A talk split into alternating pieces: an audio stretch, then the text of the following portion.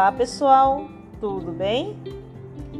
Neste podcast falaremos sobre as grandes navegações.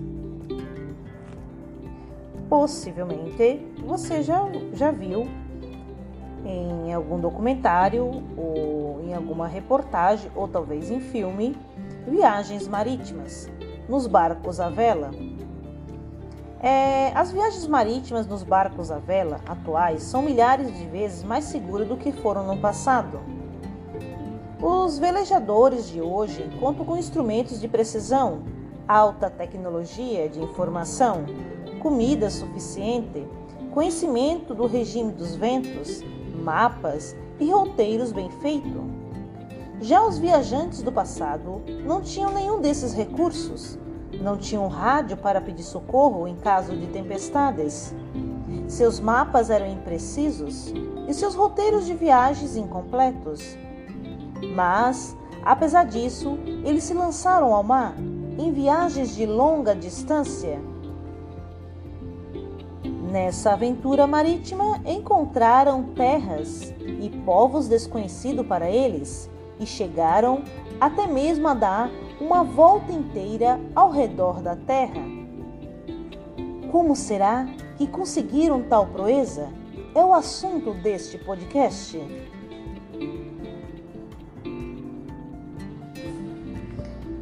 O que foram as grandes navegações? Grandes navegações é o nome dado ao conjunto de expedições marítimas realizadas principalmente por portugueses e espanhóis entre o século XV e século XVI. Nessas expedições, os europeus se lançaram ao mar em busca de novos territórios, de especiarias e de metais preciosos. Que especiarias eram essas? Produtos como pimenta do reino, cravo, canela, noz moscada, gengibre, que na época das grandes navegações era muito valorizado pelos europeus. Era tanto que era dado como dote de casamento para as noivas. Na época das grandes navegações, os europeus tinham de enfrentar muitos perigos nos mares, mas nada era tão assustador como o medo do desconhecido. Eles acreditavam que os oceanos eram habitados por peixes gigantes, dragões e outros monstros, e temiam ser devorados por esses seres imaginários. Para os europeus, o que hoje é o Oceano Atlântico era um mar tenebroso. Para conseguir essas especiarias, eles esses europeus eles tinham que entrar em contato com os orientais. Como é que eles tiveram conhecimento dessas especiarias e por que, que elas eram tão importantes para os europeus? Quando os cruzados é o nome dado aos integrantes das cruzadas, pelo fato de terem na roupa o desenho de uma cruz. Eles lutaram contra os muçulmanos, tá? Pelo território de Jerusalém. Esses cruzados, esses europeus que lutaram lá no Oriente Médio, voltaram para a Europa com essas especiarias: pimenta do reino, cravo, canela, gengibre, noz moscada, mostarda, entre outros. Para os europeus daquela época, na Europa medieval, a especiaria era o nome dado a um produto especial que servia de tempero, remédios ou perfumes. Então, é, para su, por sua capacidade de conservar os alimentos, de torná-los mais saborosos, esses temperos, que no caso eram as especiarias, passaram a ser cada vez mais consumidos na Europa do século XIV. Além das especiarias, os europeus passaram a consumir também os artigos de luxo orientais, como os tecidos de algodão da Índia, os tapetes da Pérsia, a seda e a porcelana da China, como também as pérolas do Japão. Como naquela época é, ainda não havia geladeiras, os europeus usavam as especiarias para conservar a carne e tornar o seu sabor mais agradável. Além de servir para temperar alimentos, eram usados no tempero de remédios e perfumes, como a professora já salientou. No século XIV, o rico comércio das especiarias e de artigos de luxos orientais eram quase todos controlados pelos mercadores árabes e italianos. Valendo-se da longa experiência comercial, os árabes traziam aos mercadores essas mercadorias do Oriente até cidades como Cairo, Alexandria na África e Tiro, e a Antioquia, na Ásia Menor. Ali os mercadores italianos compravam esses produtos das mãos dos árabes e os revendiam na Europa com grande lucro, ou seja, encareciam o preço sobre esta mercadoria aos outros países, aos outros reinos, como Portugal, Espanha, França, Inglaterra. Portugueses e espanhóis foram os primeiros a tentar encontrar um caminho marítimo ligado à Europa e à Índia, que no caso era o Oriente Médio, onde hoje se localiza o continente asiático.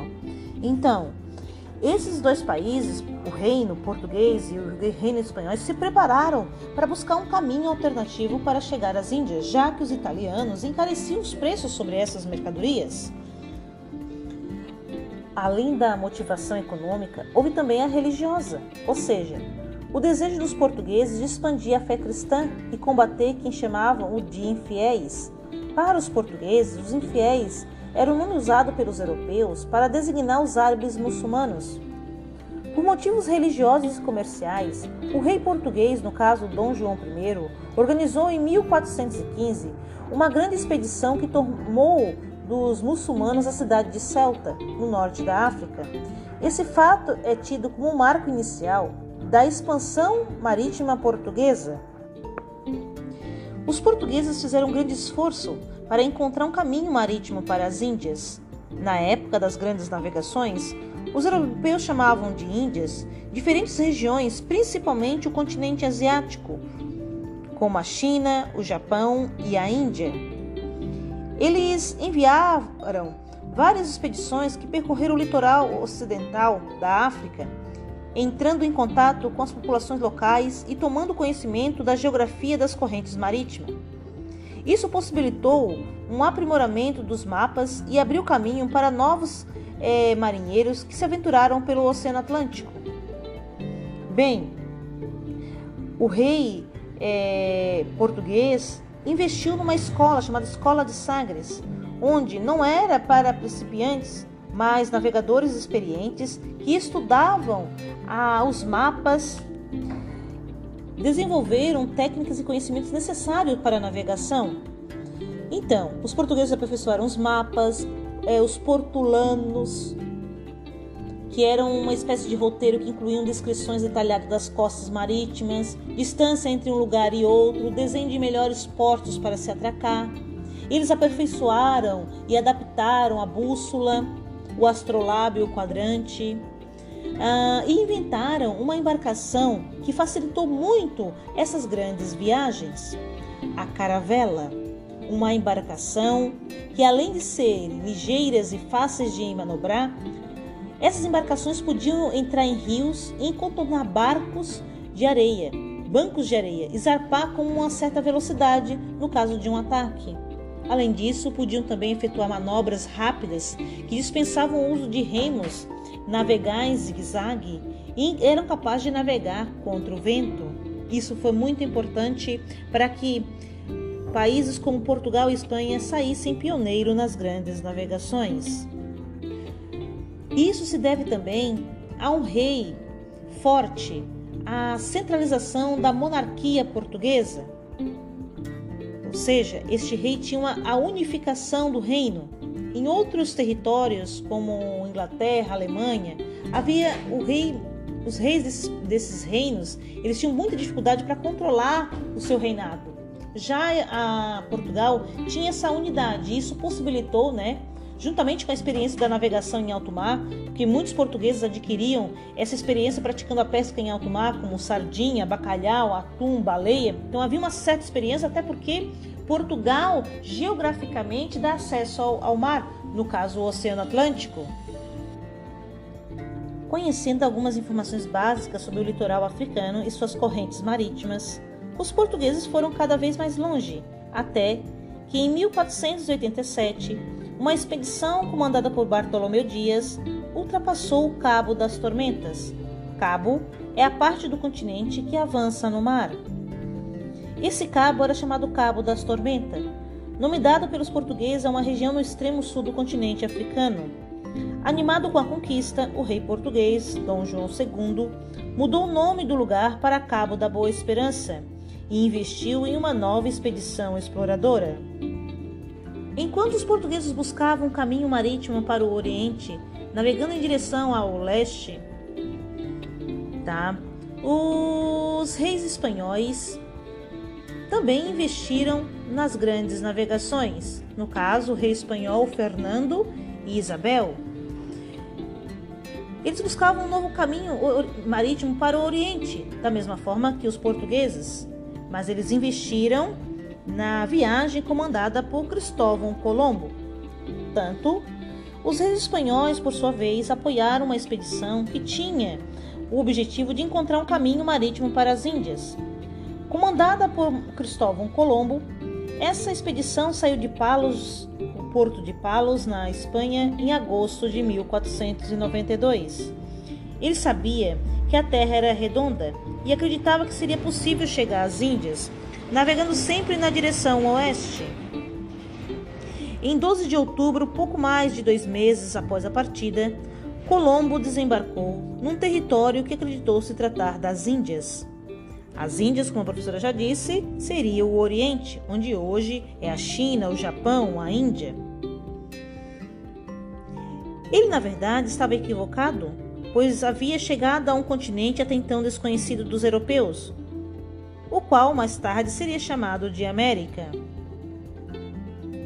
Logo após a chegada de, Colombo à América, os reis espanhóis tentaram garantir a posse do território para a Espanha eles recorreram ao Papa Alexandre VI, que em 1493 publicou é, a chamada Bula. Essa bula estabelecia uma linha imaginária localizada a 100 léguas a oeste da, das ilhas de Cabo Verde. Se nós observarmos geograficamente, próximo da costa africana existe uma, as ilhas de Cabo Verde. Então, a partir da ilha de Cabo Verde, as terras encontradas a leste dessa linha seriam dos portugueses e a oeste seria da Espanha. Insatisfeito com essa partilha, o rei de Portugal propôs que a linha imaginária e divisória ficaria a 370 léguas a oeste das ilhas de Cabo Verde, aumentando a área de domínio português. Ah, esse acordo, conhecido como o Tratado de Tordesilha, foi assinado pelos reis de Portugal e Espanha em 1494, marque essa data. É por isso que muito tempo depois, tá? Só no século XX, existe um marco, tá? Onde passa essa linha no território brasileiro, em duas cidades, em Belém, lá no norte, lá no nordeste, né? E aqui na cidade de Laguna. Por isso que próximo ali da rodoviária existe um marco onde passa essa linha imaginária que seria de um lado pertencente à Espanha e do outro lado pertencente a Portugal. Três anos depois, em 1497, o, governo português enviou uma nova expedição para tentar, para tentar finalmente chegar às Índias por um caminho marítimo. Essa expedição, comandada por Vasco da Gama, Olha aí, pessoal, quem gosta do Vasco, professor e torcedor do Vasco aí, gente. Tá aí na entrada na, na primeira aí, né? Vamos lá, torcendo pro Vasco. Então, Vasco da Gama atingiu seu objetivo chegando à cidade de Calicut, na Índia, em 1498.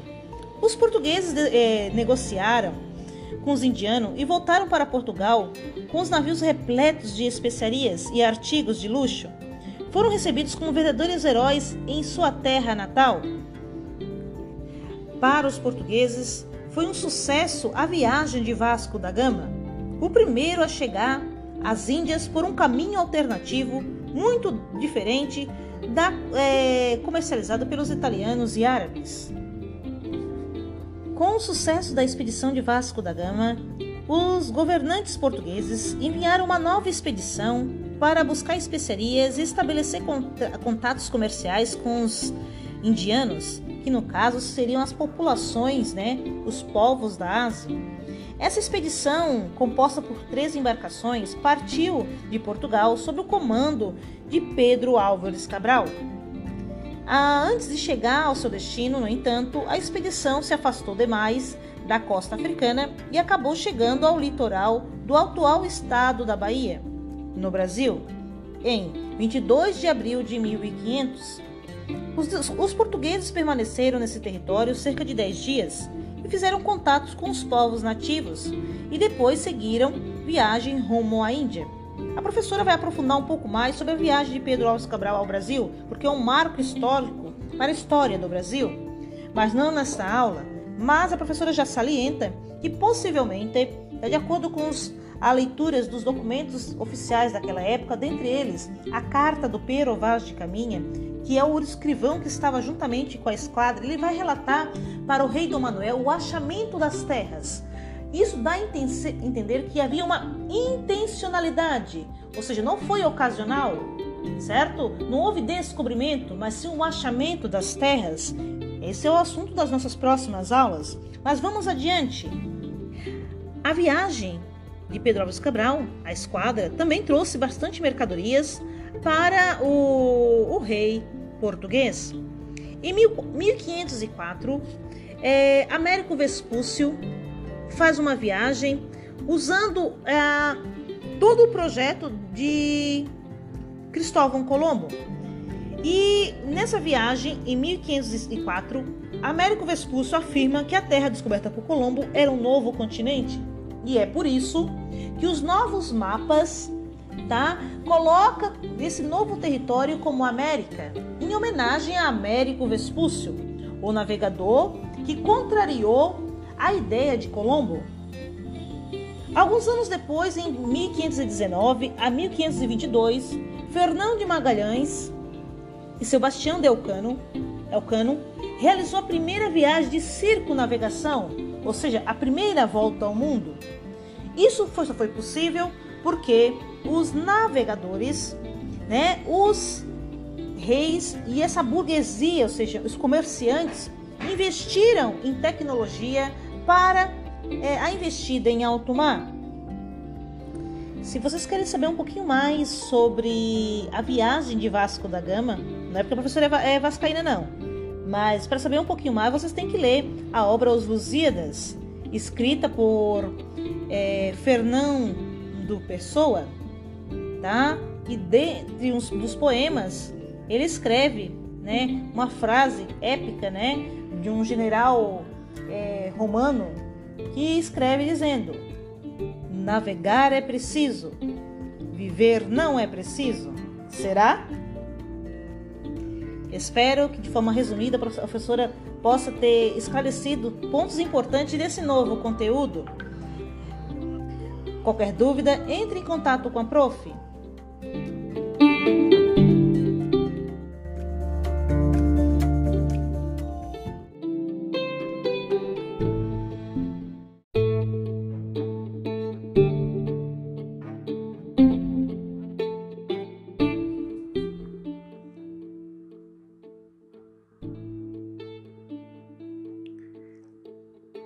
Olá pessoal, tudo bem? Neste podcast falaremos sobre a vinda da família real portuguesa ao Brasil e o governo de Dom João VI. Este acontecimento dá início em 1808 e se estende até 1821.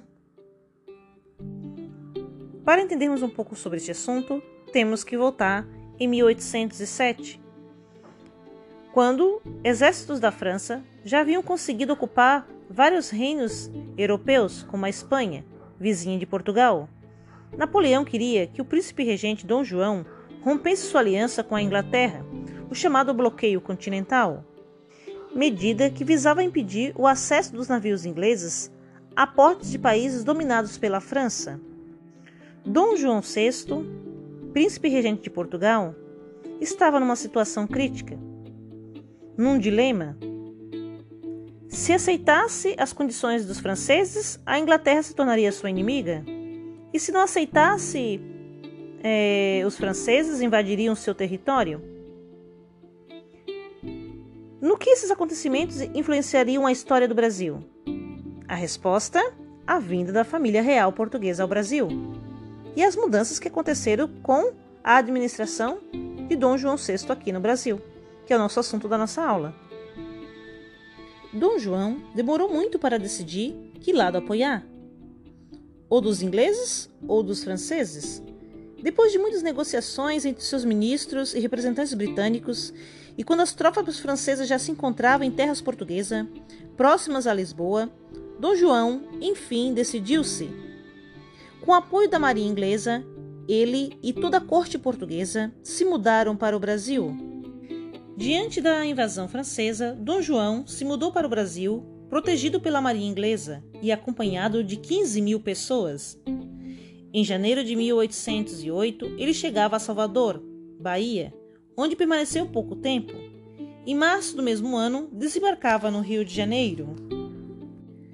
No Rio de Janeiro, Dom João foi recebido com grande festa pelas autoridades e pelo povo que se juntou. No cais do porto, sinos badalaram, canhões deram salvas de tiros e flores foram jogadas na passagem do príncipe e da corte.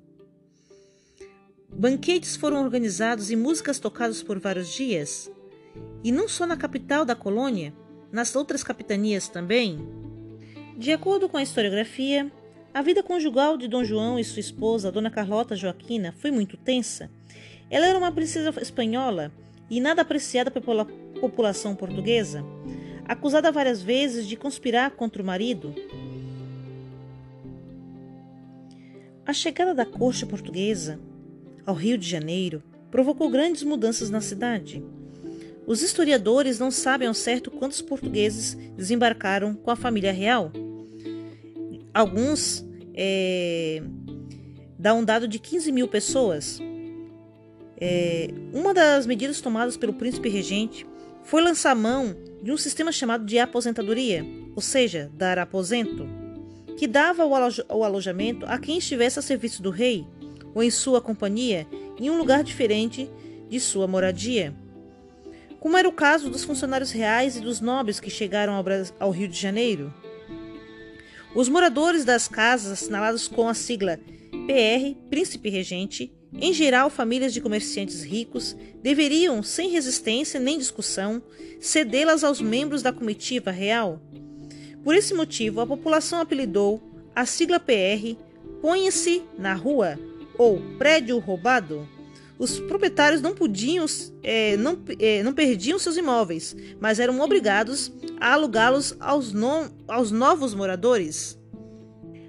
As primeiras medidas tomadas por Dom João VI. Com a transferência da família real portuguesa para o Rio de Janeiro, o eixo político e econômico do Império Português, antes situado em Portugal, deslocou-se para o Brasil. Esse deslocamento é chamado de interiorização da metrópole. As autoridades de cada capitania, que antes obedeciam a Lisboa, passaram a ter obediência ao Rio de Janeiro, transformando agora em sede do Império Português. Dias depois de sua chegada, Dom João ordenou a abertura dos portos ao comércio com as nações amigas. Qual é o significado da abertura dos portos brasileiros? Para o governo português não havia alternativa, pois Portugal estava ocupado pelas tropas francesas. Além disso, a corte eh, portuguesa no Rio de Janeiro queria continuar se abastecendo das mercadorias importadas, principalmente da Inglaterra. Para o Brasil, a abertura dos portos significou o fim do pacto colonial português, isto é, do controle do comércio do Brasil colonial pelos portugueses e a liberdade de comerciar comerciar com outros países. Para a Inglaterra, a abertura também foi vantajosa, pois agora poderia vender suas mercadorias diretamente para o Brasil. Logo que se instalou no Rio de Janeiro, Dom João autorizou a criação de indústrias no Brasil.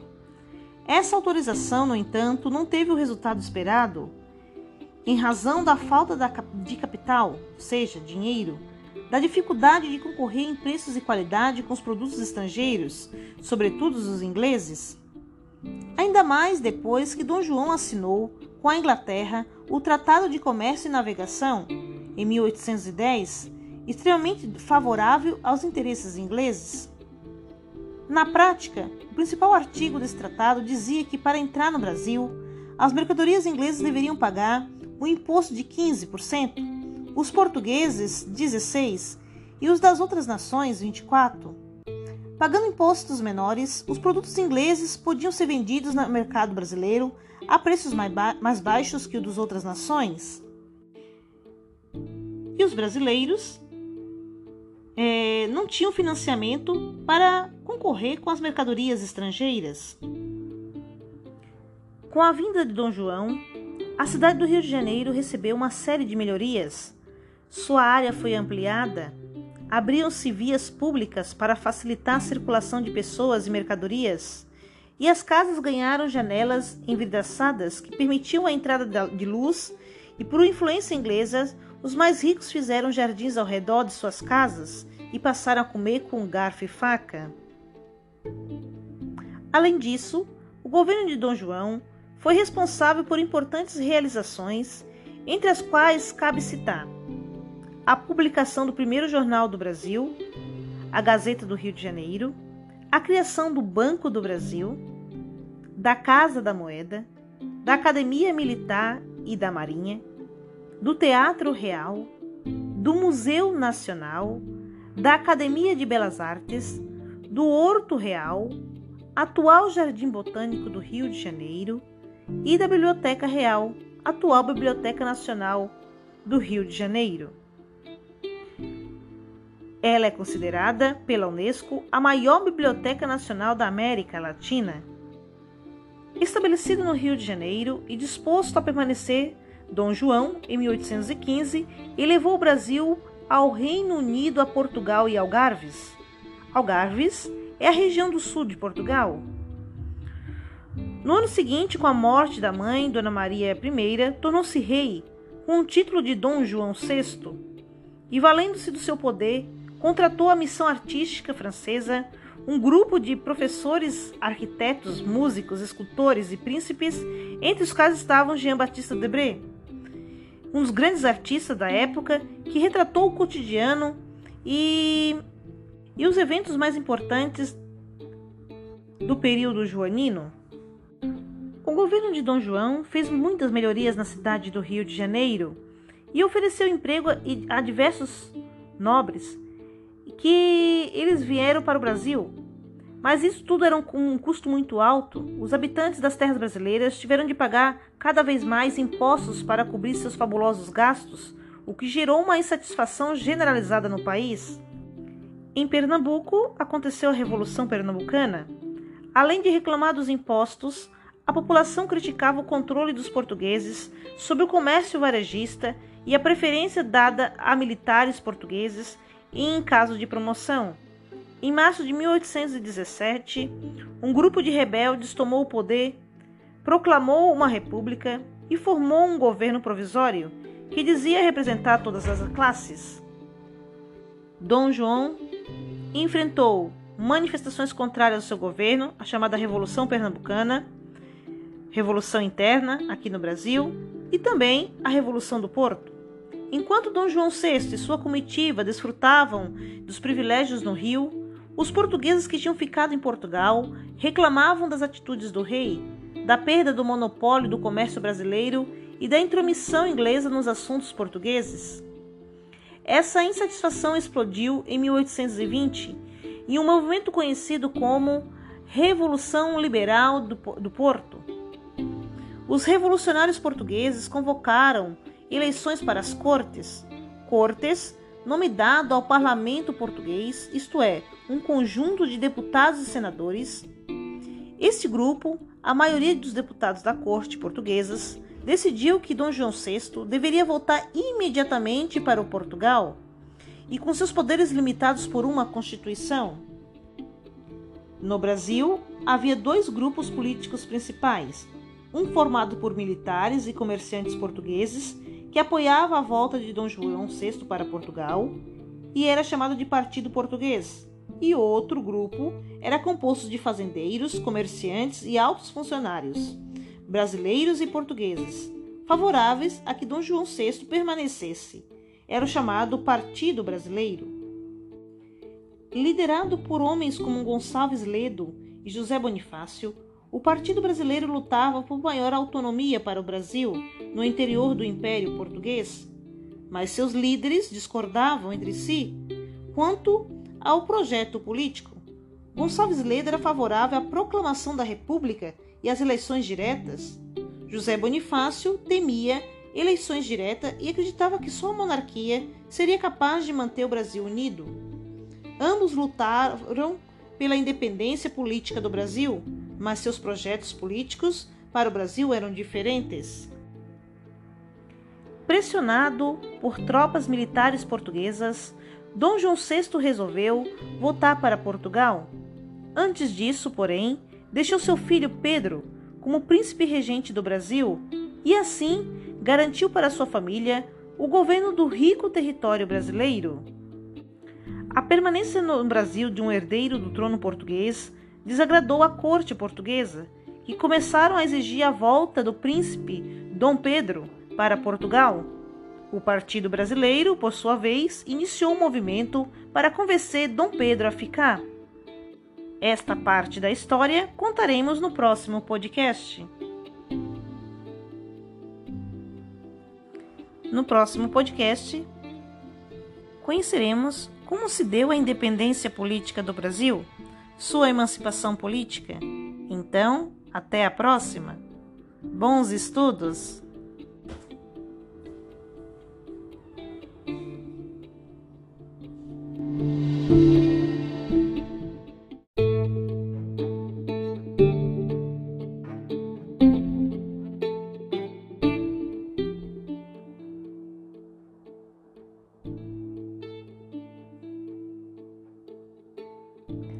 Olá, pessoal, tudo bem? Neste podcast falaremos sobre a emancipação política do Brasil. Tal fato histórico aconteceu em 7 de setembro de 1822, quando o príncipe Dom Pedro proclamou a independência. Sobre os detalhes deste acontecimento, você ouvirá neste podcast. Então, fique ligadinho.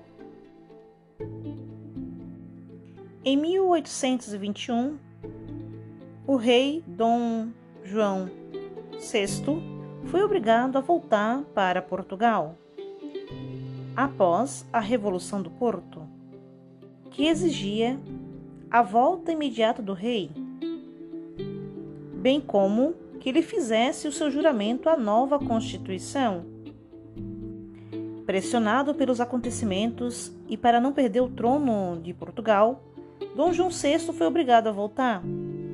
Mas, para não perder o Brasil, deixou seu filho primogênito e herdeiro natural do trono, Dom Pedro, como um príncipe regente. Dom Pedro permaneceu no Brasil, mas sem recursos. Dom João VI levara consigo para Portugal todo o dinheiro dos cofres reais do Banco do Brasil. Dom Pedro já encontrou, no seu primeiro momento de príncipe regente do Brasil, grande dificuldade para controlar o país. As cortes portuguesas haviam obrigado as províncias brasileiras a prestar contas políticas e financeiras a elas, e não mais ao príncipe regente. Em uma carta que escreveu ao pai, Dom João VI, Dom Pedro disse: Fiquei regente e hoje sou capitão-general porque o governo só a província do Rio de Janeiro.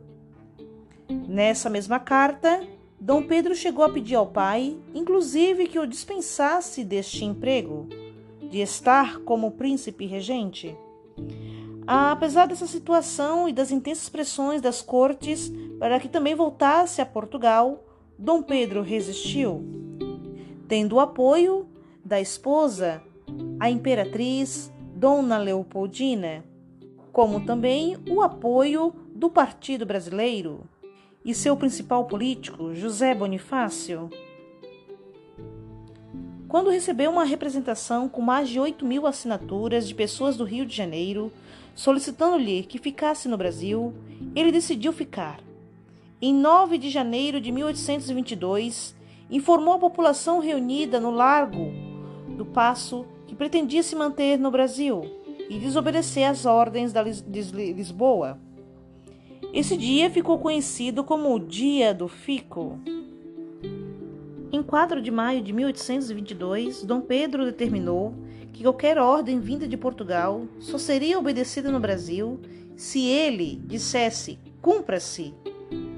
Era uma outra vitória do Partido Brasileiro, que apoiava Dom Pedro I. Em setembro, Dom Pedro e sua comitiva viajava para São Paulo.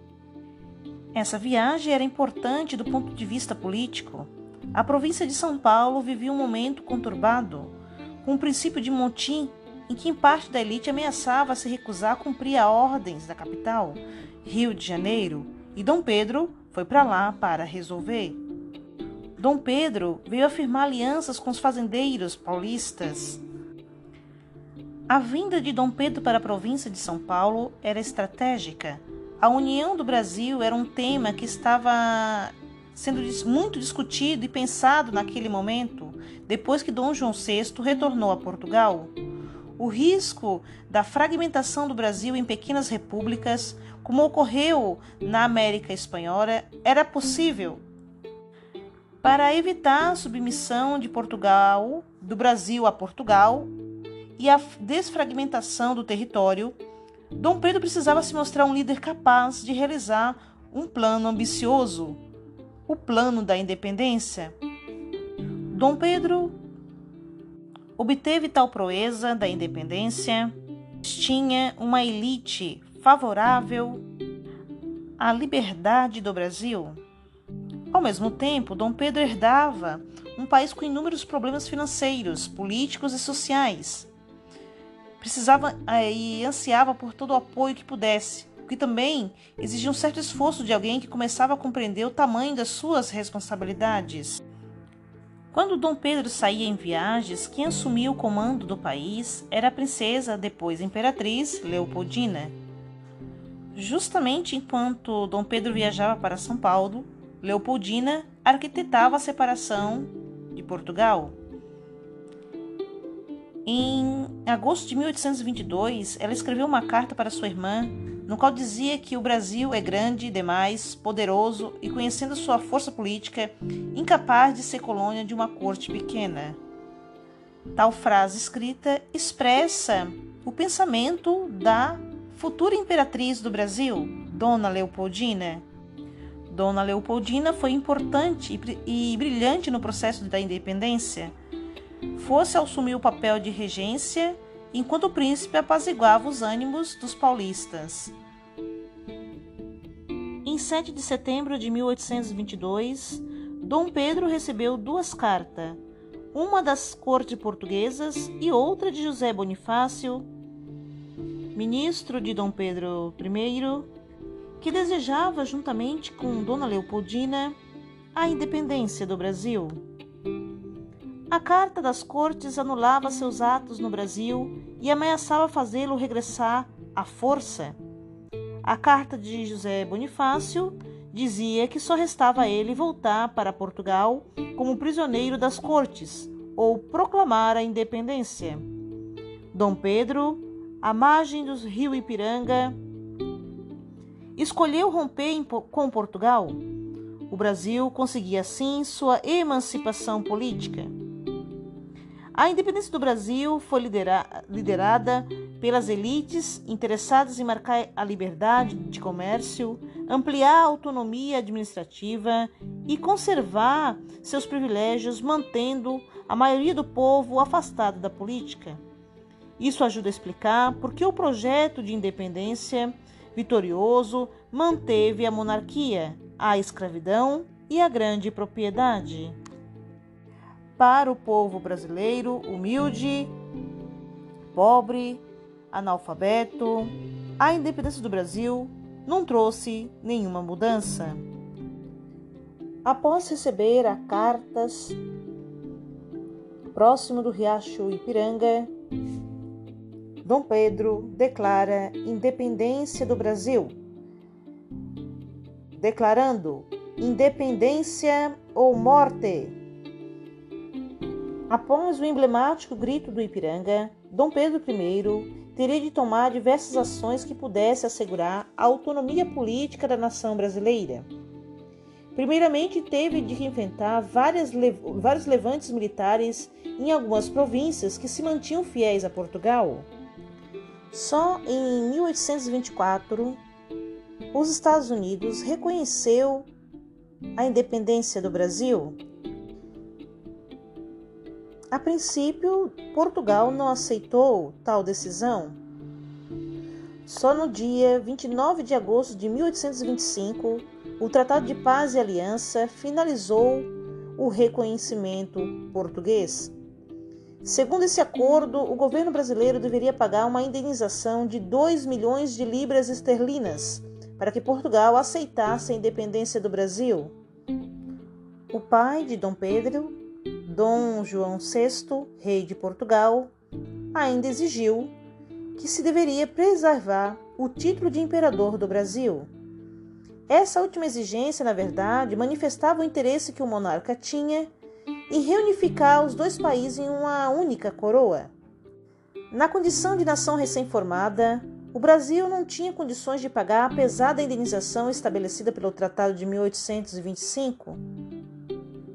Nesse momento, os ingleses emprestaram os recursos que asseguraram o pagamento deste valor. Na verdade, o dinheiro nem chegou a sair da própria Inglaterra, já que os portugueses tinham que pagar uma dívida equivalente aos mesmos credores. Nossa independência saiu caro. A nação brasileira nasceu de um endividamento grande e que custou caro para o Brasil, mas o ato de 7 de setembro de 1822 elevou o Brasil a uma nação independente. Espero que, houver, que a partir desse podcast que você tenhas compreendido como se deu a independência do Brasil. E viva a independência!